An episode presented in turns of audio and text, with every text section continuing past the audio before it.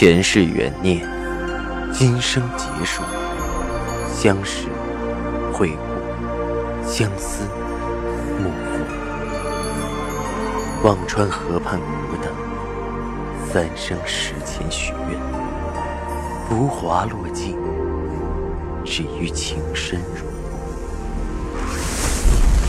欢迎收听由喜马拉雅出品的《情似故人来》，作者文安初心忆故人，蒋波魅影，明月照经纶，木千林。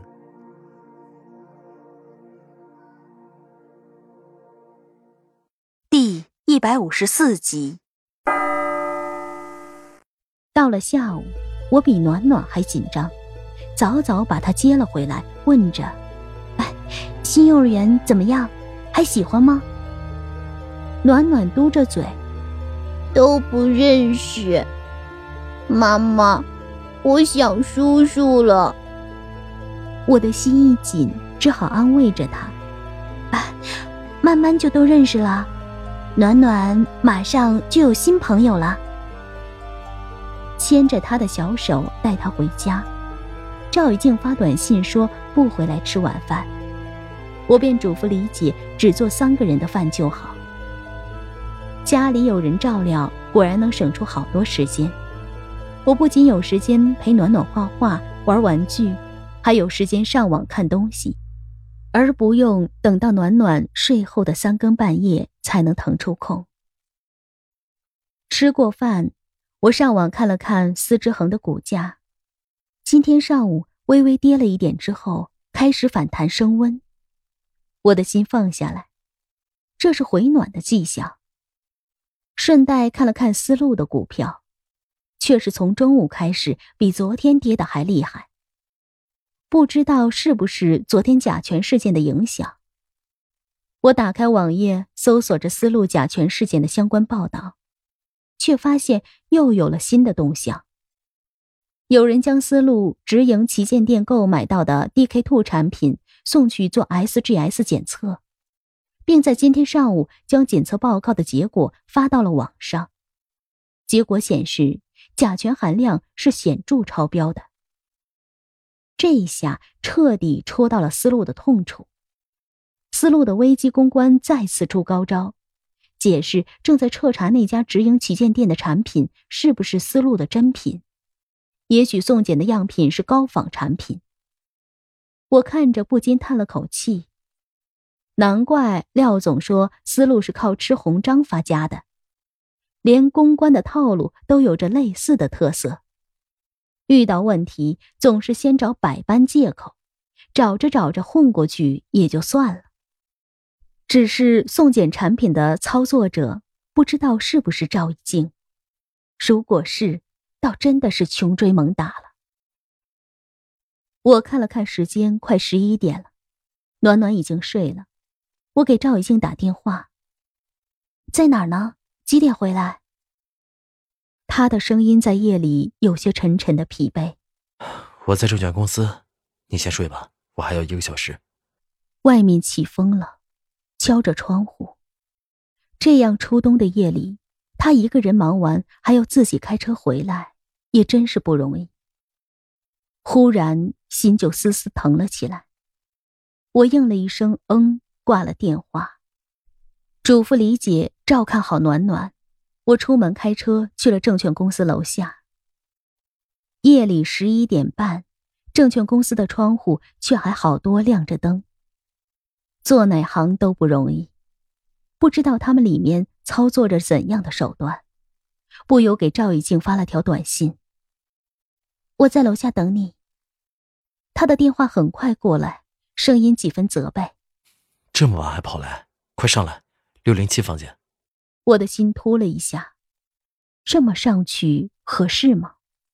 但是既然他让我上去，想来也是合适的吧。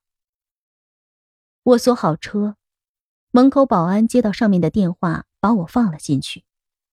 我直奔六零七，是六层最东边的一个房间。我敲了敲门，开门的是赵以静，里面还有两个人。一个人的面前是好几个很大的显示器同时亮着，他正在那里紧盯着屏幕，不时点动着鼠标。另外一个人站在他身边，谁也无暇顾及我的进来。赵以静指着后面的椅子，捏捏我的手，沉声道：“坐那里等我一会儿。”他的声音很柔和，引得站着的人扭头看了我一眼，又转头看向了屏幕。赵雨静大步过去，站着的那人点着一处，对赵雨静说着：“赵董，你看这里。”思路下午起，很明显在对倒拉升，不过手段还算高，拆了许多账户，估计操盘手也不是一个，所以看着还挺仿真的，一般人看不出来。坐着操作的人说道：“不过再怎么操作，也模拟不出来成千上万散户的细碎波动，K 线还是太平滑，下影线做得过来。”我坐在那里听着这些术语，脑子空白一片，不知道他们说的是什么。赵以静点着另一个显示器，说着：“返回去看看司之恒的。”那人点了鼠标，说道：“停了，果然如赵总预料，没有大量的买入吸筹了。”赵以静顿了一下：“咱们继续拉升，把成交量放大。好，用杠杆放大。”站着的人说着，吩咐着操作的人：“明天一早开盘的时候，你吩咐小高他们去弄。”说完，看着赵以静，舒口气，笑道。赵总，咱们这场仗终于要见到曙光了。仿佛一场战役终于挺到了最后，瞬间气氛从紧张变得士气鼓舞。一脸沉意的赵一静拍了拍那人的肩，说道：“辛苦了。”说完，很快拿出电话，不知打给了谁，声音沉稳笃定，不容抗辩。明天到医院通知赵新简，后天召开股东大会，他如果不出席。将根据公司章程投票制，他那票作废，让他自己看着办吧。有人说，男人工作的时候最迷人。此刻，那三个异常认真的男人，的确是一道很魅惑的风景线。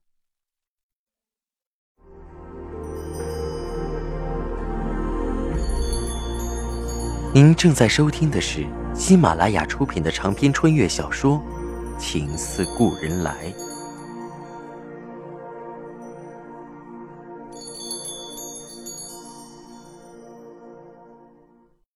赵以静一身深蓝色的西装，指点之间已将那个丝绸帝国运筹帷幄在掌中，而决胜于千里之外。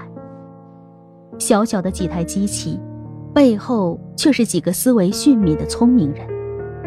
看着他，我的脑子里忽然冒出了赵石南。赵以静如今的深夜商战，和当年赵石南通宵染丝，似乎有着异曲同工之妙。如果真的有时光穿梭，赵石南看到自己的后人丝毫不输他当年的雄心气势，不知会是什么个心情。兜兜转转人如故，想着想着，我自己忍不住唇角扬起，轻轻的笑了。赵以静对那两个人说着：“不早了，吃点宵夜，都回去歇着吧。”站着的那个年纪稍大一些的。头发有些花白，但脸看着很年轻，不知道头发是染的还是天生那么有阅历。那人对赵以静笑道：“赵总，夫人都来了，还吃宵夜？”赵以静拍拍那人的肩，笑道：“我是让你们去吃，我自己当然要赶紧回家了。”那两人哈哈大笑。赵总也幽默起来了。我的脸有些红。从椅子上站了起来，赵以静牵着我的手说道：“走吧。”我和那两人打招呼再见后，和赵以静并肩走出了证券公司。夜里的风很凉，可是走在他的身边，连风声都变得清悦。我看向他：“开谁的车回去？”他伸手把我揽得紧紧：“开你的。”为什么开我的？难道为了给自己的车省油？唉，是，起码省二十块钱。赵以静笑的声音沙沙，没看出来你还是个小抠门啊。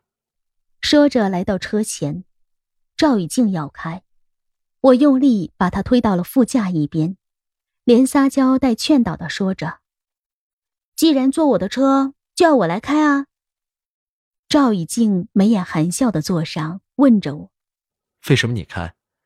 我胜利的甩了甩手里的钥匙，先没有回答，坐在驾驶座，一踩油门，车轰了出去。我才悠悠说道：“你坐我的车，不就是想感受一下被我接的滋味吗？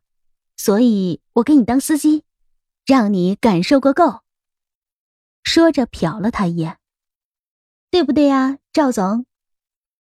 说着把车里的 CD 打开，给你个全方位的享受，一颗牵挂他的心，一份深夜的陪伴，一曲温暖的歌。就是我能给他的全部，但这份尊尊的心情却是从未有过的，包括曾经对顾君，都没有如今像迷醉一般，似乎每一个细胞、每一处神经纤细的那头，都是赵以静。赵以静没有回答，伸手附上我握着方向盘的手，他的手掌很暖，声音却很沉，很动情。青阳，你对我很好。的确没有一个女人，在深夜来接我。在车灯的照耀下，黄叶舞着东风在来回翻飞，车里的音乐很悠长，很好听。回忆像个说书人，用充满乡音的口吻，跳过水坑，绕过小村，等着相遇的缘分。我的心也丝丝疼着。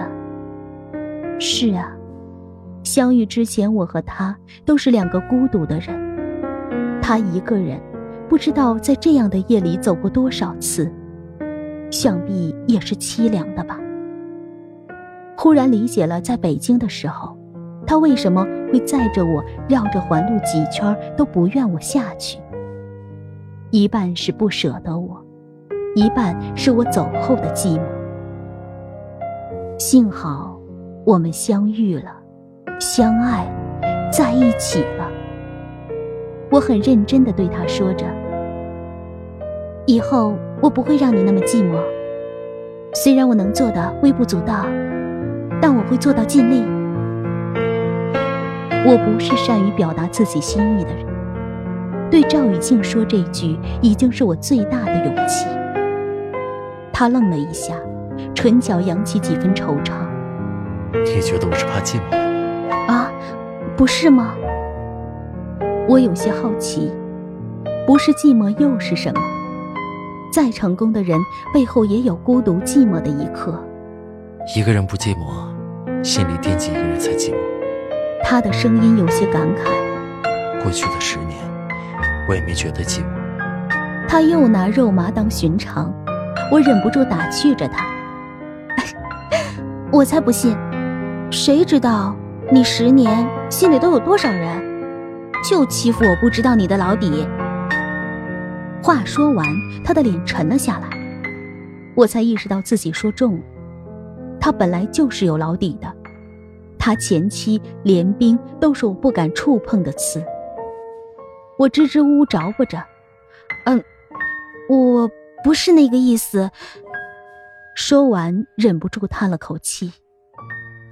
替身，真是个解释不清的事儿。